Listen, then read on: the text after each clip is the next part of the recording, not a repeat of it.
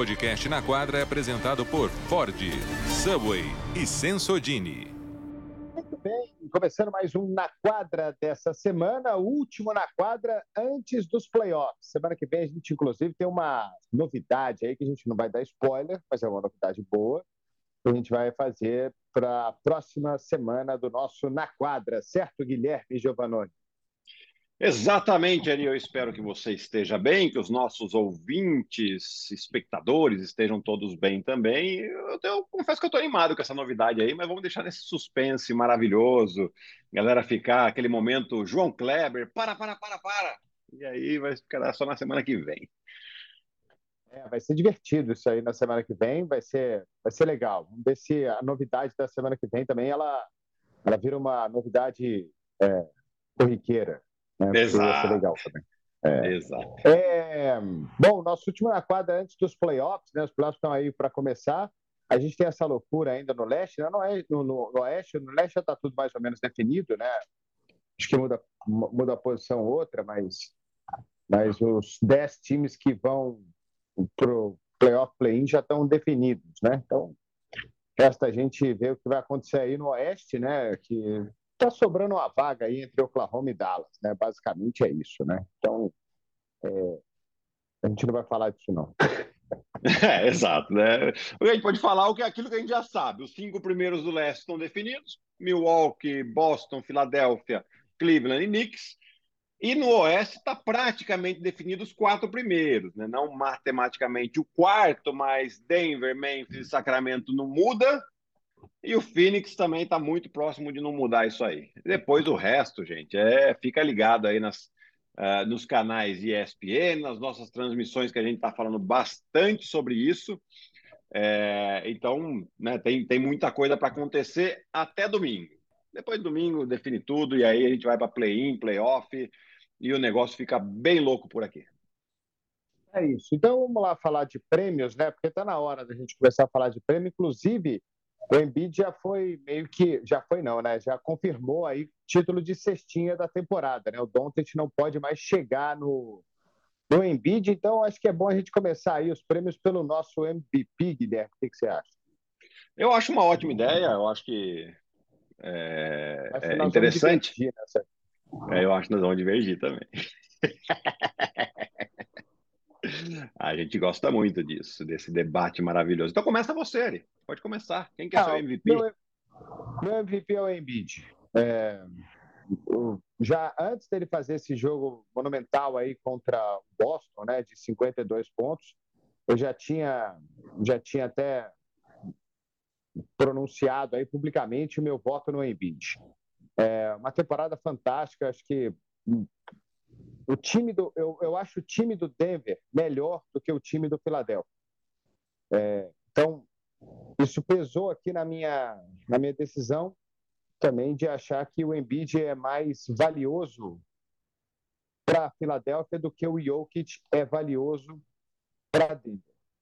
Fora isso, a temporada fantástica, é o cestinha da liga, é, não jogando tantos minutos por jogo, mas fazendo aí uma média de 33 pontos por partida. Uh, sensacional nos rebotes, extremamente dominante, com bola de três, com arremesso da meia distância, quando precisa ele é agressivo no garrafão. Então, para mim, ele tem teve tudo nessa temporada. Eu sei que os números do Jokic são maravilhosos, fantásticos, quase um triplo-duplo de média. É, não estou pesando aqui, Gui, uh, o fato do Jokic ser é, BMVP. Tá, eu, eu eu de olho fechado aqui votaria no, no Embiid, apesar de eu achar que o Embiid vai ganhar e isso aí vai contar também para o Embiid ganhar. Mas o meu voto é para ele e também outra tá, passou da hora dele merecer também. Viu? Não, eu acho, eu acho que é, é um caso é, que sim. A, hora dele merecer, não, ele merece há muito tempo, passou da hora dele ganhar. Exato, né? É, é, eu acho que assim todo é, os argumentos pró Embiid, eles são super válidos e acho que se ele ganhar, ele, cara, não, não tem o que falar. O que ele está fazendo é, é, é, espetacular, não nessa temporada só, né? De duas temporadas, aliás, as duas últimas temporadas, ele foi o segundo mais votado, só atrás do, do próprio Jokic.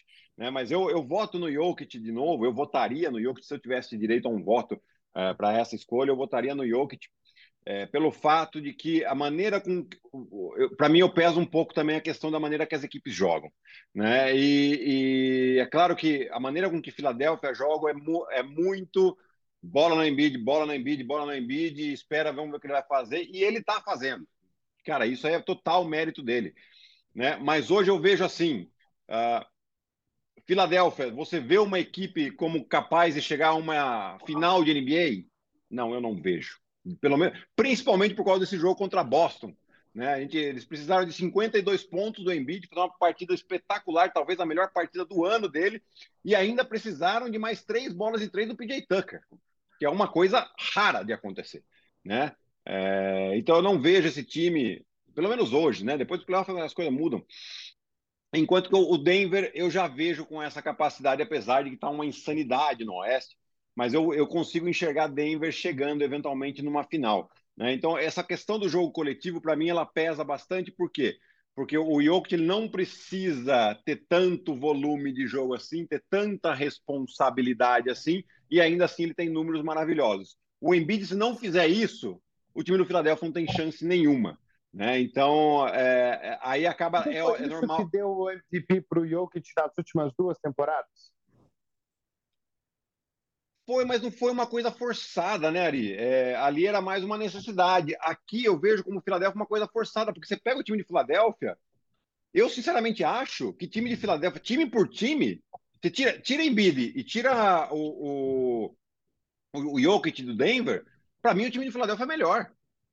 Você tem o James Harden, você tem o Tobias Harris, Tyrese Maxey, que é verdade também que do outro lado você tem jogadores interessantes, mas você, você não tem ali uh, um, um, segundo jogador que já foi MVP ou que tem, ou que possivelmente venha a ser um MVP de temporada regular. Você não tem ali um outro jogador, por, mais, por melhor que seja Michael Porter Jr. e Jamal Murray, é, eles podem até ser um All-Star, um, vir a ser um All-Star, mas eu não vejo se eles estão, sabe, num, num calibre. O Tobias Harris já teve temporadas maravilhosas, de 20 pontos por jogo, 20 e poucos pontos por jogo, né?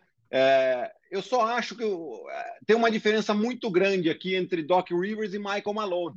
Né? E aí você acaba dando muito mais volume para o Embiid, e é normal, é natural que os números deles, principalmente em questão de pontuação, sejam melhores.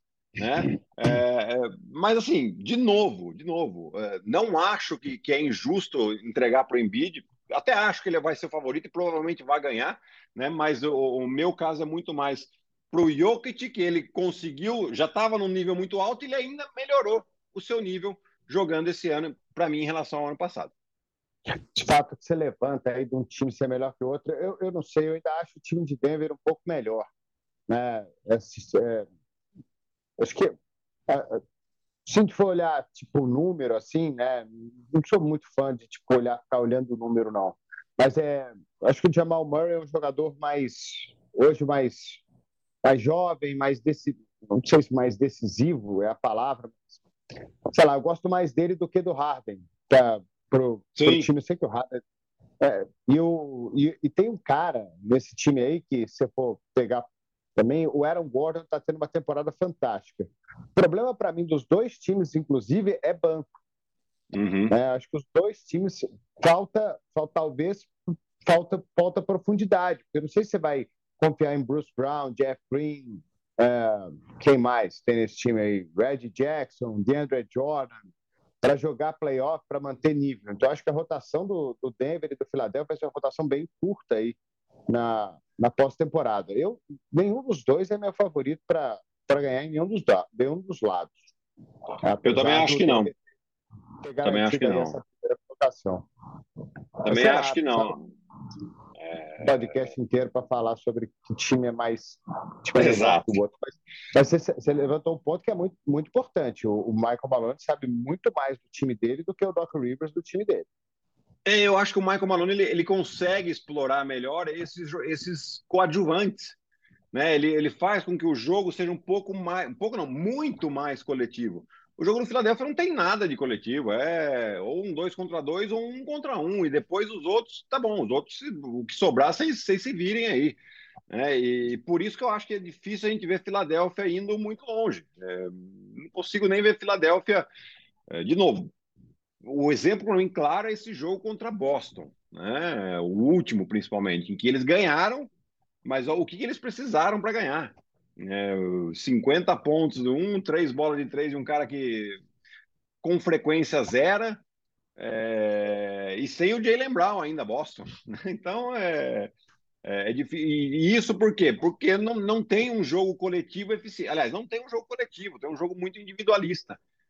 É, por isso que é normal que um ou outro jogador tenha um números impressionantes, assim como o, o, o, o Embiid vai ser o cestinho, o James Harden vai ser o jogador que deu mais assistência. E isso não vai se resumir em título, exatamente por causa dessa maneira com que joga uh, o Philadelphia. Tá bom. É, para a gente até não alongar muito, você quer ir para o que agora? Defensor? Podemos ir para o defensor. Defensor também está tá bem disputado, né? Ah, eu fui no Brook Lopes, cara. Eu sei que o, é. o Jaren Jackson tem talvez o favoritismo aí até para ganhar, mas eu meu voto aí foi para o Brook Lopes. Eu acho que ele tem sido uma peça fundamental aí nesse time do Milwaukee Bucks termos de topo, de rebote, de presença, de, de complementar o Antetokounmpo. É, eu acho que ele tem sido fantástico. Aí o meu voto seria para o Brook Lopes. É, e nessa eu estou contigo, Ari. É, eu, sem dúvida alguma que, os números, talvez, do Jaren Jackson Jr. em tocos, eles sejam melhores, é, mas eu acho que aqui o, o não só a questão de proteção de aro, mas questão de, de inteligência defensiva, de rotação defensiva, de entender mais do jogo, de você fazer com que os, os, jogadores que chegam próximo ao aro tenham que mudar o seu arremesso, né? Que o Jaren Jackson Jr. também faz isso, mas eu acho que o Brook Lopes faz um pouco melhor. E um ponto que joga negativamente contra o Jaren Jackson Jr. é o número excessivo de faltas que ele comete, problemas de faltas que ele teve durante a temporada inteira né? E por, por ser, obviamente, excessivamente agressivo, né? Mas você tem que saber também se controlar, né? E a gente está falando, o Memphis tem uma das melhores defesas da, da liga, é verdade, mas para mim a defesa mais sólida que você olha e fala, hum, é difícil passar por aqui, é essa do Milwaukee, né? Porque é óbvio, você tem, além de tudo, você tem o Yannis e você tem o Drew Holiday, que são uh, excelentes defensores. Aliás, o Yannis é, já foi defensor do ano, e o Drew Holiday, para mim, é um jogador super subestimado na defesa, porque ele nunca entra nessa discussão de defensor do ano. Mas sempre que Talvez precisa. Ele defensor do time. É, pode ser, pode ser. Né? Porque assim, sempre que tem um, um jogador de perímetro do outro lado perigoso e o time está completo, é ele que vai defender o cara. Mesmo que isso sacrifique um pouco a parte ofensiva dele. Né? mas ele vai e defende faz realmente um trabalho espetacular. Né? Como ele é bom no ataque, a gente, a gente, aliás, como ele é craque no ataque, a gente às vezes dá uma fechadinha de olho para a defesa dele, mas aqui é espetacular também. Então eu também estou com você, Ari. Brook Lopes é o, é o nome aqui. Eu coloquei o Jaren Jackson como meu segundo, o Claxton entrou na minha lista também, acho ele um fantástico reboteiro, um fantástico é, bloqueador é, de topos, né? Uhum. E ele é bom no ataque também, é que não é a discussão aqui, mas eu votei, eu tive um voto aí para o Claxton também, uma quedinha. É, eu acho ele. que também uma, uma menção honrosa para o Ivan Mobley também, né? É, botei fez... também ele e o Adebayo entraram na minha lista de top 5. Aham. Acho que é, que é muito, muito justo esses nomes aqui. Uh, qual que é o próximo, Ari, que aliás, a gente vai... Até... Aliás, a gente gravou, né, Gui, o Bola da Vez com o Varejão, que vai ao ar aí no próximo sábado, para quem está ouvindo ainda nessa semana. Hoje é quinta-feira, dia 6 de abril.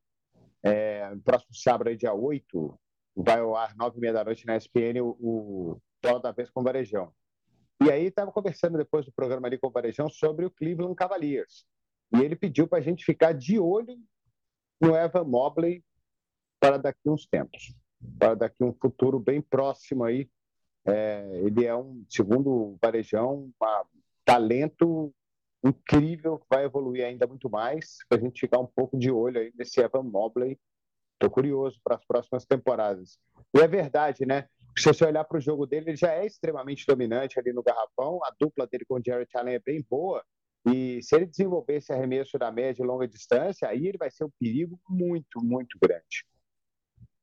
É, totalmente de acordo, Ariel. É, e ele tem uma boa, uma boa mecânica é, de arremesso, né? Então você. E, lógico, a mecânica não é tudo, né? Mas ela, quando você tem uma boa mecânica, é uma questão de prática mesmo. De você ir para quadra e treinar e, e mentalmente estar tá bem também, né? Tem muito disso. É, e, e, o Anderson ali, acho que foi para você, né? Te confidenciou coisas muito positivas é, sobre o Mobley, que já vem fazer, já vem sendo um jogador importante para essa campanha é, cara, super positivo, assim, né? Lógico que estava dentro um pouco da expectativa depois da chegada do Donovan Mitchell, mas eu acho que, a maneira com que o Cleveland joga, é, números é, muito bons defensivos para a equipe, a gente tem que dar muito crédito também para o Evan Mobley aqui. É, Gui, você. Eu acho que os outros três aqui, eles não têm muito, muita discussão, não calouro técnico e most improved player. Acho que esses três aí nós vamos concordar aí, porque calouro não tem como ser tirado do banqueiro. Não, não tem, não tem. Não, não, tem. Devia, não devia nem ter cinco opções, devia ter só uma. É. É, eu acho que assim, banqueiro vai ser o cara. É, eu acho que é só interessante a gente falar que o, o Benedict Mathurin fez uma grandíssima temporada né? É, e para mim ele entra até numa outra categoria aqui também para a gente discutir um pouquinho que eu acho interessante. É, e depois teve também, né, Ari, que, que, eu achei muito interessante o crescimento tanto do Walker Kessler, o pivô do, do, do Utah Jazz, e o Jalen Williams, é, o ala pivô também do Oklahoma City Thunder. Né? Eles fizeram um final de temporada muito interessante. E por mais que isso não, não vá dar e não para mim também não tem discussão aqui, não vai nem, nem fazer cócegas nesse prêmio para o banqueiro, mas eu acho que para a temporada que vem a gente fica muito de olho nesses dois jogadores, né? Porque eles conquistaram o espaço dele, foram ganhando confiança e, e, é normal quando esses jogadores ganham confiança, é normal que a franquia já, opa, temos um valor interessante aqui. Vamos investir um pouco mais nele, ou seja, nessas posições a gente não precisa trazer jogador, a gente não precisa se preocupar porque a gente está vendo aqui um, um, jogador que durante a temporada já cresceu e a, e a margem de melhora ainda é grande. Né? Então, só para a gente é, citar esses dois jogadores e o Matthew. O Matthew eu, tô, eu gostei muito dele também. A minha lista do 1 ao 5 foi Banqueiro, Matthew, Jalen Williams, Walker Kessler e eu coloquei em quinto Jaden Knife para ter alguma coisa de Detroit aí também. Porque Detroit é um time que, Jesus, então é, se tem alguma coisa boa nesse time aí, talvez para o futuro seja o Jaden Ive, teve números mais que decentes aí, como calor, o Ive nesse, nesse ano. É, em algum momento eu fiquei tentado a, a votar no, no, no Mathurin. Mas o Mathurin, por, por ele ser reserva, né, por ele não jogar, o banqueiro é titular, tem números melhores, então vai ficar impossível você não dar o prêmio para ele. Agora, esse menino aí, o Walker Kessler, a gente já, decidi, já discutiu isso também no, no League, né? No futuro próximo, próximo, quem ganhou a troca? Quem ganhou essa eu troca? Acho que, é, eu acho que dava, não precisa nem do futuro, né? Eu acho que no presente. Loucura, Porque, né? Assim, é, o Utah Jazz ele abriu mão de um jogador alto, reboteiro, é, protetor de aro, que não tem tanto volume de jogo, e por muitas coisas. Dentre essas muitas coisas, veio esse jogador que tem essas características, muito mais barato, porque obviamente é um novato, né? E só que você tem um jogador na mesma característica que não vai. A gente fala assim que esse tipo de jogador ele, ele é importante, sim, mas ele não vai ser decisivo em questão de você vai ganhar um jogo porque é, ele meteu uma bola ou é muito mais raro a gente ver jogos ganhos com toco do que com uma bola importante. Né? Então, o Utah Jazz, assim, para mim, já é o vencedor dessa troca disparado. É, outro que não tem discussão aí é, eu acho, né? É técnico. É, não, não tem. É, o que é... o Mike Brown fez esse ano em Sacramento é surreal. Exato, exato, né? O time não, não se classificava para playoffs desde 2005, 2006.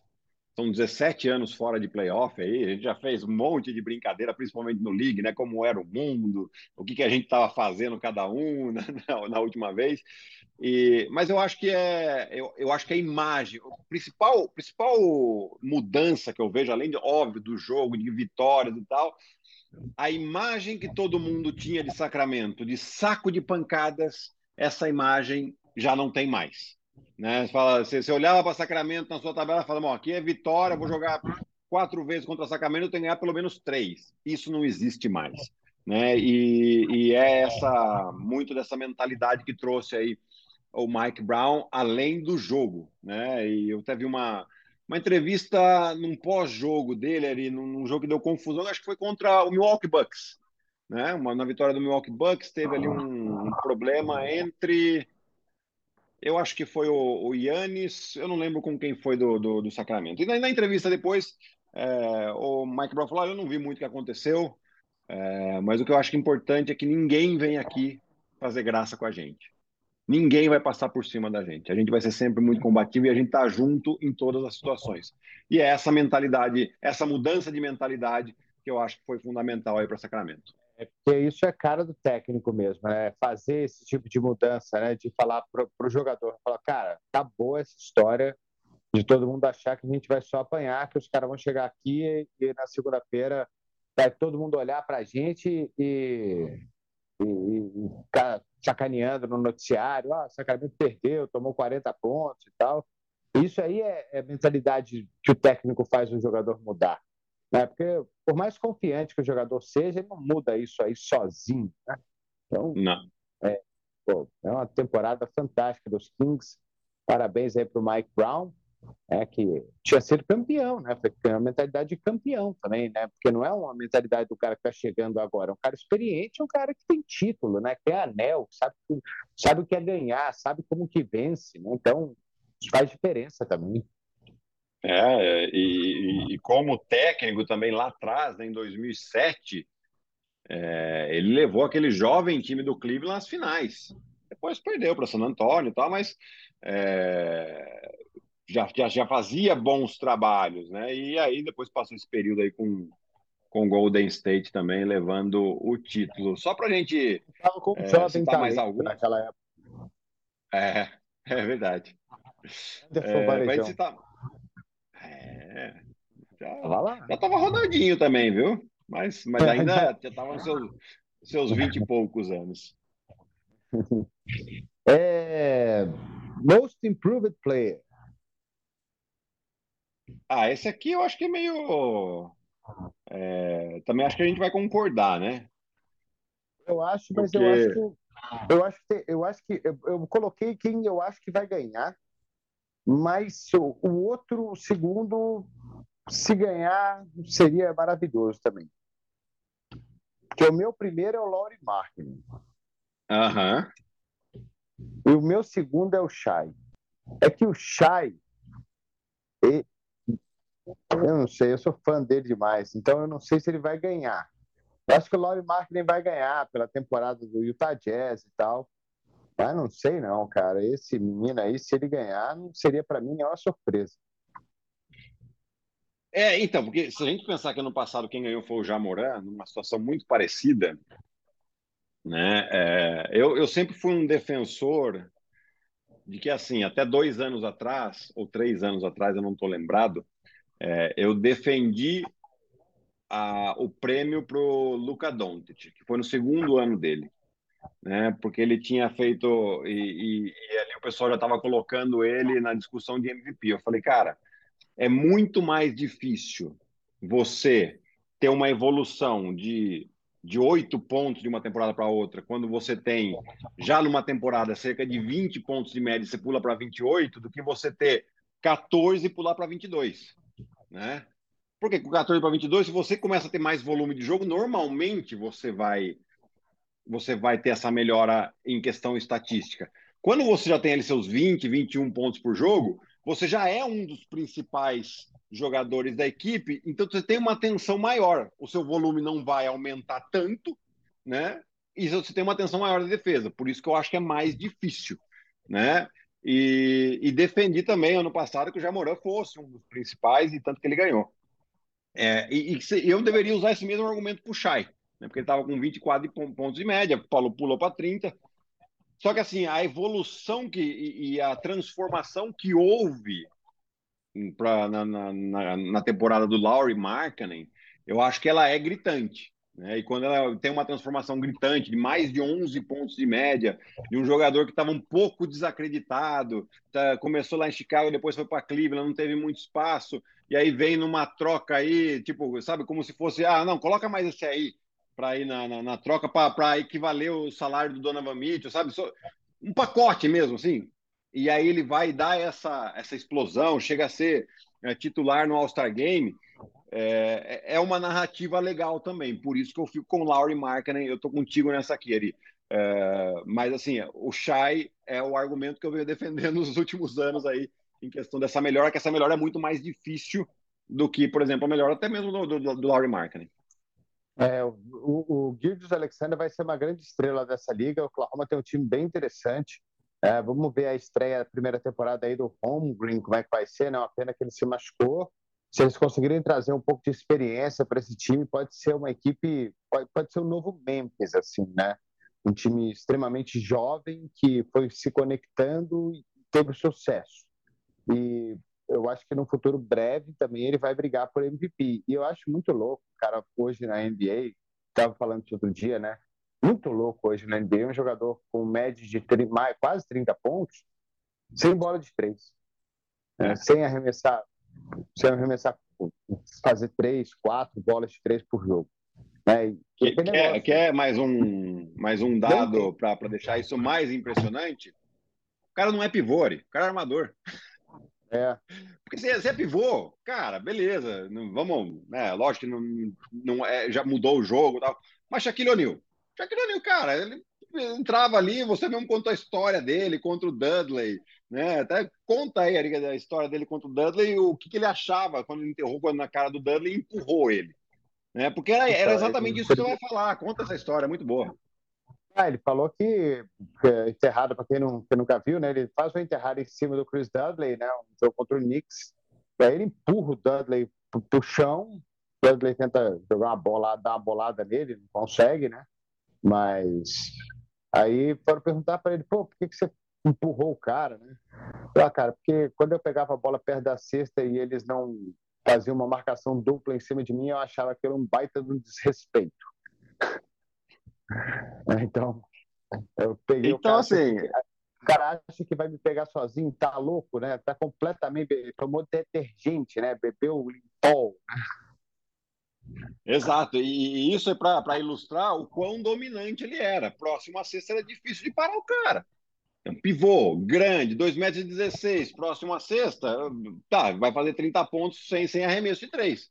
Agora pega um armador armador de 1,90m, 95 talvez um próximo aos 2 metros. É, na NBA de hoje, que não arremessa de 3, fazendo 30. É, é muito impressionante. O é, que, que falta? Falta. Uh, sexto homem.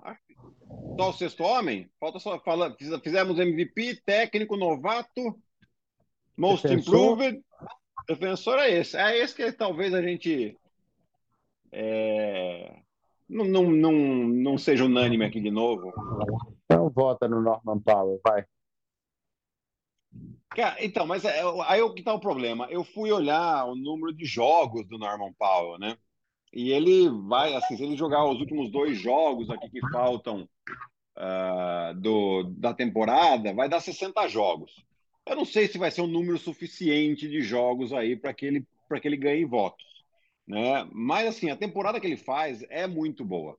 Né? Eu votaria no Norman Powell pelos 17 pontos de média que ele tem em jogos vindo do banco. A gente tem que sempre prestar atenção nisso.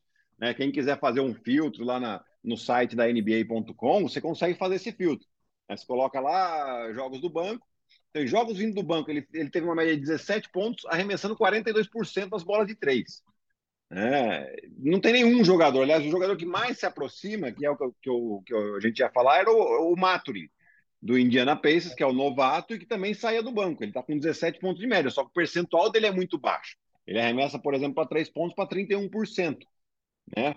É, e assim, o, o, ele está num time competitivo, está aí brigando ainda para playoff de, de, de, maneira direta. É, mas assim, eu entendo os outros dois nomes importantes, que eu acho que um deles o Ari. Eu já sei qual que ele vai escolher, mas não vou dar spoiler, não. É, eu vou votar no Bob Forte, cara. Eu, eu acho que o Brogdon vai ganhar. Eu, eu acho. É. Eu até eu coloquei, eu até coloquei, fiz a minha lista, coloquei Bob Porte, Malcolm Brogdon, Norman Powell, Manuel Quickly e Austin Reeves. Eu considerei o Reeves aqui um reserva. É, uhum. Começou a jogar titular faz pouco tempo, né? Faz sim, sim. uns dias aí. É, aí eu coloquei Bob Portes, aí quando eu coloquei Malcolm Brogdon, eu entreguei minha lista entre parênteses. Vai ganhar, mas eu não concordo. eu acho que ele vai ganhar, mas eu realmente não concordo. Né? Eu, é, eu, eu acho ele um bom jogador. Eu acho que assim, tem um negócio que ficou na cabeça de todo mundo, que é Boston precisa de um sexto homem. Boston precisa de um sexto homem. Boston precisa de um sexto homem. Aí trouxeram Malcolm Brogdon, que é um cara muito bom, para ser o sexto homem. E ele realmente jogou bem, ele realmente fez uma temporada boa. Né? Mas uhum. acho que martelou, martelou isso na cabeça. Ah, o sexto homem é o Malcolm Brogdon. Já no sexto homem chegou o cara. O cara é o sexto homem de toda a liga da NBA. Não tem discussão, é esse cara. Então, acho que ficou isso muito na cabeça de, de todo mundo. Mas o Bob Portes, quando ele entra, cara, ele tem uma confiança, esse cara, né, que é um negócio incrível. Ele mete bola de três, ele enterra, ele pega rebote, ele empurra os caras, ele defende, ele faz tudo. Ele é muito bom, muito bom jogador. É, e o meu voto é nele. Eu sou muito fã do Bob Portes. Quanto mais ele esbugalhar o olho, mais fã dele eu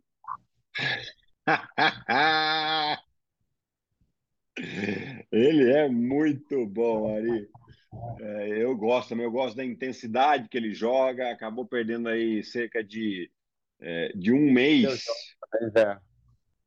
por, por problema de lesão também. É, a gente vê aqui, eu estou vendo em um, um, dos sites aqui de, de, de, casa de aposta, o pessoal dá o Emmanuel Quickly como até como favorito. É, e eu não consigo enxergar o Emmanuel Quickly como. Eu acho que ele fez uma baita temporada, uma baita temporada. Mas, assim, é, é, os números dele vindo do banco não são impressionantes, né? Eu acho que tem muito mais a hype de ser o time de Nova York, né, de ser os Knicks e que os Knicks estão fazendo uma, uma grande temporada, mas ele está longe de ser é, de ser o, o melhor sexto homem. Os melhores jogos dele não são quando ele é reserva, quando ele é titular. Exato. Exato. O jogo dessa, dessa quarta-feira, dessa terça-feira, não sei, é, ele fez 39. Sim, mas o Bronson não jogou. O Julius Randle não jogou. O RJ Barrett não jogou. É, era o volume dele mesmo, normal. É, bola na mão né? e... Exato, né? Então, eu não sei da onde estão tirando esse favoritismo aqui do Emmanuel Quickly. Não sei o que, que eles estão vendo que a gente talvez não esteja vendo, Ari. Mas, sinceramente, para mim é, é, é, exagerado. Eu, de novo, ficaria com o Normal Powell, mas acho também que estaria em excelentes mãos, principalmente o Bob Portes, né, que é o sexto homem extremamente intenso do time que vai fazer, que já está com a melhor campanha da temporada regular nas mãos. É isso. Bom, é... eu fiz os meus times. Eu fiz os meus também. Ah, deixa eu, deixa eu puxar aqui, porque obviamente que a gente já vai discordar logo de cara, porque você colocou, como você coloca o Embiid para ser o MVP, não faz sentido você colocar ele no segundo time, né? A mesma coisa para mim. Né? Mas eu acho que no, nos outros, talvez a gente discorde. Eu não sei se vai discordar muito, não. Mas vai lá, manda o seu primeiro time, Eri. É, meu primeiro time está aqui na mão. Embiid, Antetokounmpo, Tatum, Mitchell e Donald. Oh, Donald. E Donald. Falei, uai, o Pato Donald chegou.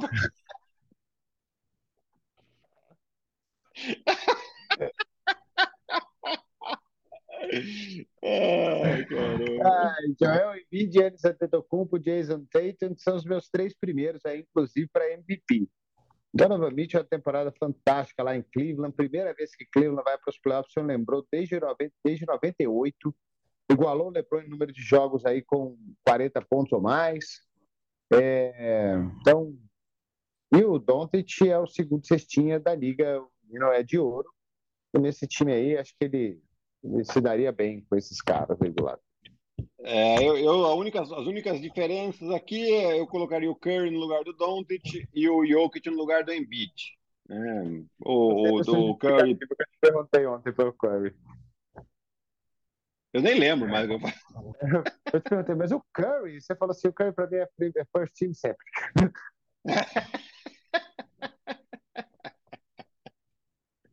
É, não consigo tirar ele. É, é, ainda mais fazendo quase 30 por jogo, enfim. É, aí no segundo time, aí eu coloco Luca Doncic, Jamoran, Jalen Brown, LeBron James e Joel Embiid. É, então, acho que fica justificado aqui o Embiid estar tá no segundo, pelo fato que o Jokic, se eu escolhi, se para mim o meu voto é o Jokic MVP, não faz sentido eu colocar ele no segundo time, né? Coloquei Jokic, Jalen Brown, Julius Randle, Jamoran e Curry. E terceiro time? Sabonis, Duran, LeBron, Shai Holiday. Ah, é, você colocou o Holiday. Eu coloquei o Darren Fox, Shai. Eu tinha, eu tinha esquecido do Holiday. O Gui falou assim: Mas eu não vai colocar o Holiday? Eu falei, Vou. Aí tirei o Fox e coloquei o Holiday rapidinho. é verdade. Então, para mim é Fox, Shai, Devin Booker, Julius Randle e Domantas Sabonis. Difícil, né? É difícil. difícil. É muito difícil. E é isso, é. né, Ari? Acho que matamos por hoje, né? É, é difícil esse terceiro, esses times aí fazer. Esses times é muito difícil fazer. A NBA é muito difícil. É mais difícil que escolher prêmio individual, porque prêmio individual é uma categoria que você, você tem muito filtro, né? Aqui você isso. também pode analisar o time, sei lá, como é que o time se encaixa um com o outro. Até isso você pode, pode fazer para montar o seu time. É, e, por exemplo, a gente não pode, a gente não pode colocar, por exemplo, é, no mesmo time o Embiid e o Jokic. É, porque é, uma, é um critério de seleção também que a NBA, que na temporada que vem isso vai acabar. Isso não vai ter mais. Então vai, vai ser posição livre. Né? São cinco é. melhores. Mas esse ano aqui ainda tá, tá valendo. E a gente vai, vai respeitando esse critério aí que dos poucos que tem, a gente tem que respeitar. É isso. Bom, Gui, então fechamos, né? Fechamos, exatamente, Ari. É, agora, semana que vem, fica aí a expectativa para a galera na novidade que vai ter no nosso Na Quadra. É verdade, vai ser bem legal isso aí, viu? Então, galera pode se ligar aí, a gente divulga aí nas redes sociais, Instagram Twitter aí, o que, que, vai, que, que vai rolar, data, porque vai ter data e hora certa, né? Então, vai ser ao vivo também, no primeiro spoiler. Né? É, pronto.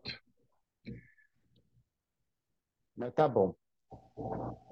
É, deve ser na terça, né? Mais um spoiler. Na terça-feira. É. Na terça-feira. Quer dizer, se você não descobriu o que é ainda, então, pelo amor de Deus, você não escutou até aqui. Então. Tá bom. Valeu, Gui. Um abraço, Ari. Até semana que vem. Tchau, tchau. Valeu, galera. Um abraço a todos. Até semana que vem. Até terça, com mais um Na Quadra Podcast. Tchau.